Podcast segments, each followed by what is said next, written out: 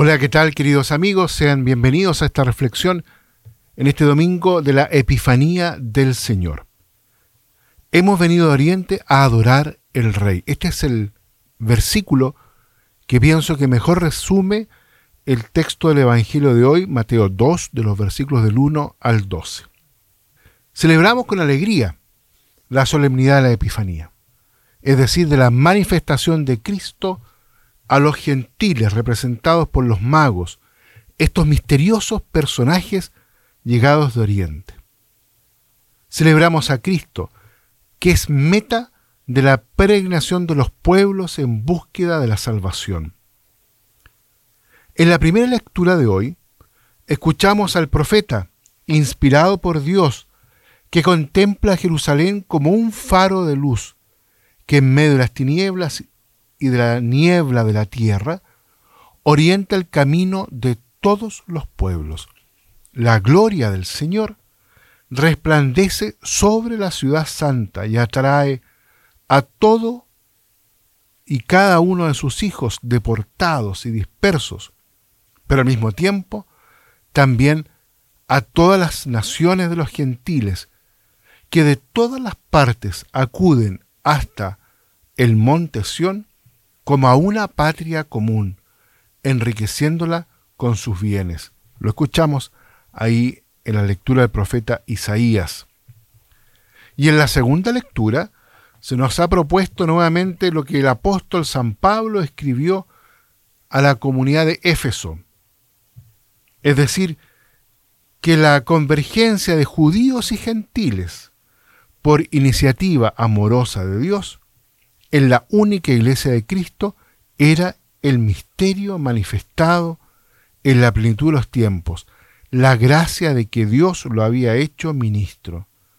Además, por otra parte, en el prefacio, esta oración que el sacerdote eh, entona, ¿cierto? O dice antes de cantar el santo en la Eucaristía, se afirma, hoy en Cristo, luz de los pueblos, has revelado a todos los pueblos el misterio de nuestra salvación.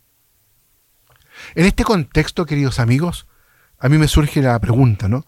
¿En qué sentido, en qué sentido hoy nosotros podemos decir o afirmar que Cristo es aún lumen gentium, es decir, luz de los pueblos.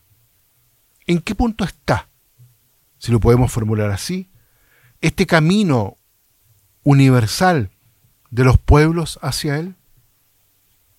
¿Es Cristo realmente el centro de, la historia y de la vida hacia el cual todos los pueblos eh, van a veces sin saberlo, peregrinando a su encuentro en una búsqueda? Creo que es una pregunta, ¿cierto?, eh, abierta y una pregunta que en realidad yo los invito a que no solamente la puedan formular, sino que también puedan decir, porque en el fondo, ¿quién se ha definido a sí mismo también, al igual que Cristo, como Lumen Gentium, si no es la iglesia? La iglesia que prolonga a Cristo en la historia la iglesia que prolonga, ¿cierto?, en algo ese misterio de la encarnación y por lo tanto ella también, en la medida que está unida al Señor, se transforma también en luz de los pueblos. Y la iglesia ahora, eres tú, soy yo, somos todos nosotros. ¿En qué medida nosotros también hemos podido ser luz ¿ah? para otros? Luz para pueblos, luz para mi familia, luz justamente para mi comunidad, luz para mis hijos, luz en mi ámbito laboral. Me parece, queridos amigos, que la fiesta de la Epifanía no solamente nos tiene que llevar hacia el pesebre para contemplar y adorar a Cristo, que es luz de los pueblos, sino también nos tiene que, en primer lugar, acoger nosotros esa luz en nosotros, para poder así entonces decir, bueno, yo en, en la medida que estoy unido, injertado, incorporado en el cuerpo de Cristo, también me hago luz de los pueblos, luz de las naciones.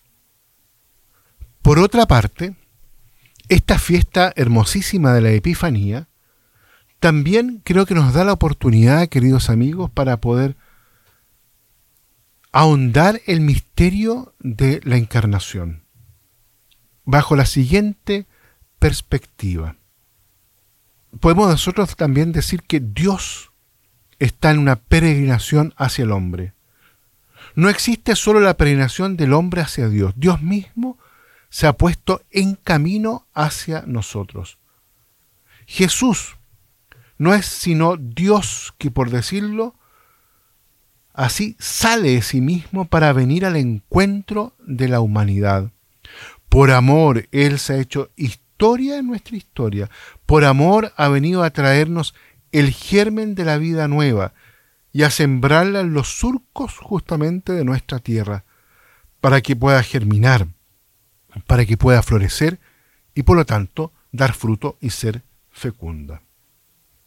Entonces, en el pesebre, en este niño hecho carne por nosotros, en este Jesús, el Hijo de Dios, que ha venido hasta nosotros para salvarnos y restaurarnos en virtud justamente de la unión que se produce de lo humano y de lo divino en Él, se encuentran estas búsquedas, estas peregrinaciones. La nuestra, ascendente, que va en camino hacia el encuentro de Cristo, pero también de Dios, que viene y ha salido de sí mismo para poder regalársenos en Cristo Jesús. Queridos amigos, los invito entonces para que nos extasiemos y podamos nuevamente alegrarnos y cantar con fuerza, con alegría, a esta presencia de Dios en Cristo Jesús.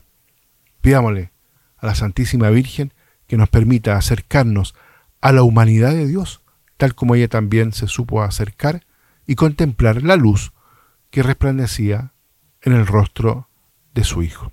Que Dios los bendiga a todos y a cada uno.